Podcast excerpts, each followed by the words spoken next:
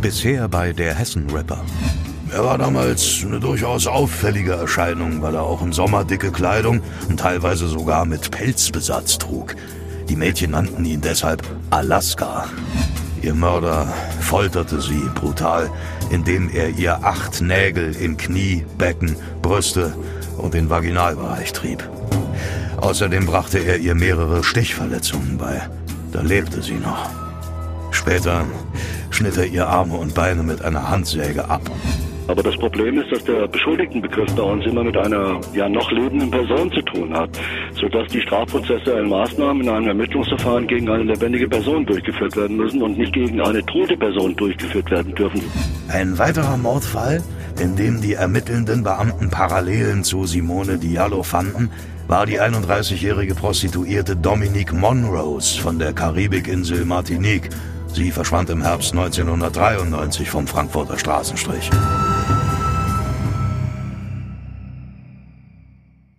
Der Hessen-Ripper, Teil 4 An das Schicksal von Dominique Monrose kann ich mich nicht erinnern. Normalerweise sorgt ein Mord im Milieu immer für Unruhe. Das vergisst man nie so schnell. Aber ich war Mitte der 90er Jahre bereits mit meinem Ausstieg beschäftigt und hatte damit begonnen, das Rotlicht zu meiden. Ein weiterer Mord aus dem Jahr 1998 alarmierte die Ermittler. Diesmal keine Prostituierte vom Straßenstrich, sondern ein 13-jähriger Junge, der nach dem frühen Tod seiner Mutter oft sich selbst überlassen war. Oft stromerte Tristan B. stundenlang in der Gegend um den Bahnhof Frankfurt Höchst herum. Dort muss er am 26. März 1998 seinem Mörder begegnet sein. Nachdem er den Jungen getötet hatte, trennte ihm der Täter die Hoden ab und entfernte ihm Teile des Muskelfleisches am Oberschenkel. Sicher wieder eine Parallele zu den prostituierten Morden. Aber passte es zum gleichen Täter, dass er nun einen Jungen als Opfer wählte? Lydia Benecke versuchte mir diese Frage zu beantworten. Wie auch sicherlich jedem, der ein bisschen sich mit Krimis äh, beschäftigt hat, auffallen wird, ist das totale Herausfallen von einem bestimmten Opferschema zunächst einmal bemerkenswert. Und da gibt es natürlich, das haben ja die Ermittler auch durchaus in den öffentlichen Stellungnahmen so dargestellt, da gibt es natürlich Dinge, die dafür oder dagegen sprechen können, dass hier eine Ausnahme von der bisherigen Regel von dem Täter gemacht worden ist. Die Ermittler, die haben gesagt, es spricht zum Beispiel dafür, dass eben die Schuhe des Tristan auf eine bestimmte Art abgelegt wurden am Fundort der Leiche, die wiederum auf einen anderen Leichenfundort aus der Serie, die eben dem Herr Seel zugesprochen wird, dass da Parallelen im Auffinden dieser Schuhe zu finden sind oder auch andere Auffälligkeiten in Verletzungsmustern an der Leiche. Es gibt die These von den Ermittlern, die sie ja auch durchaus öffentlich gemacht haben, dass vielleicht, wenn kannibalistische Interessen bestanden haben sollten, dann der Täter einfach ein jüngeres Opfer als ein interessanteres Opfer im Sinne dieser kannibalistischen Interessen gesehen hat. Das Muskelfleisch des Oberschenkels gilt in der Fantasie von Kannibalismus-Fetischisten tatsächlich als äh, besondere Delikatesse. Ja? Äh, ob Manfred Seel diese Fantasie teilte? Darüber lässt sich nur spekulieren. Es gibt keine Beweise dafür, dass er Körperteile seiner Opfer verspeiste. Doch es gibt genügend Beispiele in der Kriminalwissenschaft, in denen Täter immer blutrünstigere Fantasien entwickeln. Das ist eine Entwicklung, die in der Persönlichkeit, in dieser doch etwas abartigen Persönlichkeit steckt, dass man sich vorstellt, auch das Opfer verspeisen zu wollen dass man Teile abschneidet, die Fälle haben wir ja, dass man sie einfriert und später verspeist. Also das ist eine Konstellation, die letztendlich auch auf die Fantasie der Täter zurückgeht, eben nicht nur zu töten in einer bestimmten Art und Weise, nicht nur zu präsentieren, nicht nur äh, die eigene Handschrift dort zu zeigen, sondern dass es auch Bestandteil der eigenen Handschrift ist, Teile abzuschneiden, zu verspeisen. Die Entwicklung bei diesem Rhein-Ruhr-Killer, der fällt mir jetzt gerade ad hoc dazu ein, die war ja sensationell. Der ist als, als Achtjähriger als Tierquäler aufgetreten. Später bis zum 12., 14. Lebensjahr hat er Hamster bis Pferde gequält und getötet, dabei zugesehen, hat die Erfahrung gemacht, dass es ganz toll ist, wenn man Blut im Körper des anderen spürt. Dann hat er sich die Prostituierten geholt, weil sie verfügbar waren. Mindestens vier hat er meines Wissens nach, wenn ich mich richtig erinnere, getötet. Und letztendlich hat jede Tat ihn weiter zu weiteren Fantasien gebracht. Zum Schluss hat er sie aufgeschnitten, hat sich reingelegt wie die alten Indianer bei Schneestürmen, weil er das ganz toll fand. Das sind also Entwicklungen, die Gott sei Dank äußerst selten sind. Es sind einfach pathologisch hochgradige Täterpersönlichkeiten.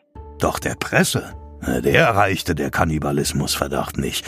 Sie verfolgte inzwischen eine andere Spur. Sie spekulierte darüber, ob sich Manfred Seel möglicherweise einen neuen Menschen erschaffen wollte. Nach jedem mutmaßlichen Mord entfernte er seinen Opfern verschiedene Körperteile. Vielleicht wollte er sie tatsächlich irgendwann wieder zusammenfügen und so sein eigenes Geschöpf erschaffen. Ist das wirklich möglich? Ich weiß es nicht. Es fällt mir schwer, mich in seine Gedankenwelt hineinzubegeben. Doch da bin ich nicht der Einzige. Das Problem an sehr ungewöhnlichen sexuellen Fantasien ist, dass man als Außenstehender, wenn man keine ehrliche Auskunft bekommt von den Beteiligten, wirklich oft niemals hundertprozentig dahinter kommen kann, was seine Zielfantasie war. Weil Faustregel ist, so ziemlich jede Fantasie, die man sich auch nur abstrakt vorstellen kann, kann bei irgendjemandem da draußen auf der Welt vorhanden sein. Und das muss halt für alle anderen Menschen überhaupt keinen Sinn machen. Von daher, ob es einfach nur das Bedürfnis war, Körperteile eine Weile wie quasi ein fetischistisches Objekt zu besitzen oder ob es wirklich eine größere Fantasie mit einem ganzen Körper war. Beides wäre denkbar. Wir werden es wahrscheinlich niemals herausfinden, weil in letzter Instanz nur dieser konkrete Mensch mit seiner sehr besonderen Fantasie darüber ernsthaft hätte Auskunft geben können, wenn er es gewollt hätte.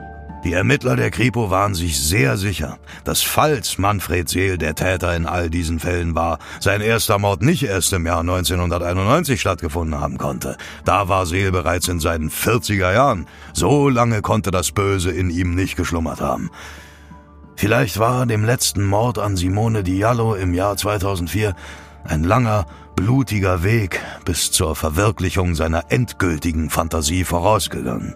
Wenn es wirklich so sein sollte, dass die die letzte Person war, die da getötet worden ist im Rahmen dieser Serie, dann finde ich das schon recht bemerkenswert, weil da eben besonders auffällige Verletzungen gefunden wurden und da ja auch Zusammenhänge bereits öffentlich wurden zu bestimmten Darstellungen, die dieser Mann sich angeguckt hat im Internet. Er hatte ja diese Dateien und man hat gesagt, okay, man hat eine Datei gefunden, die doch sehr stark an das erinnerte, was man als Verletzungsmuster bei dieser Verstorbenen dann gefunden hat. Das lässt natürlich darauf schließen, dass er über die vielen, vielen Jahre immer konkreter sich überlegt hat, was wäre denn jetzt sozusagen der ultimative Kick, wahrscheinlich auch durch die Erfahrungen und die weitere Beschäftigung mit solchen Fantasien. Und dass da jetzt sozusagen nochmal ein besonders grausames Muster zu finden war, kann auch einfach der Endpunkt so einer Entwicklung sein. Die Beamten holten noch ältere Akten vor 1990 aus den Regalen und wurden fündig. Im Februar 1971 entdeckten Spaziergänger in einer Gartenhütte am Frankfurter Stadtrand die Leiche der 19-jährigen Altenpflegehelferin Gudrun Ebel. Der Täter hatte sein Opfer erdrosselt und ihm anschließend die Bauchdecke aufgeschnitten. Anschließend entfernte er ihm den Dünndarm, die Gebärmutter und den rechten Eierstock. Das war ein Jahr bevor Jutta verschwand. Aber ich kann mich an diesen Mord nicht erinnern. Es war kein Mädchen vom Strich, das getötet wurde. Die Polente kreuzte damals nicht bei uns auf. Vielleicht haben sich Seel und Gudrun Ebel zufällig getroffen. Das Seniorenheim, in dem sie damals tätig war, lag nur ein paar Meter von Seels Arbeitsstätte entfernt. Ein Jugendtreff in der Nähe könnten beide nach Feierabend besucht haben.